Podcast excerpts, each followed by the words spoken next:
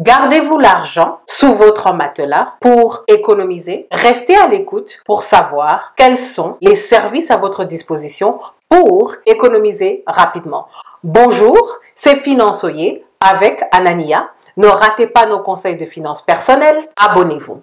Le problème du jour est que beaucoup de gens ne savent pas comment économiser, concrètement. En fait, il y a trois catégories pour économiser. Vous avez l'argent illiquide, c'est de l'argent auquel vous n'allez pas avoir accès rapidement, de l'argent investi dans des fonds d'investissement où vous devez remplir plein de paperasseries avant d'avoir l'argent.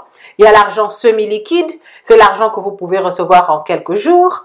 Ça peut être dans un compte bancaire avec une autre banque, dans un instrument spécial deux, trois jours, vous recevez votre argent. Et il y a l'argent liquide. Ça, c'est le cash dans votre compte bancaire personnel. Vous n'avez pas besoin de remplir les papiers pour avoir cette somme d'argent.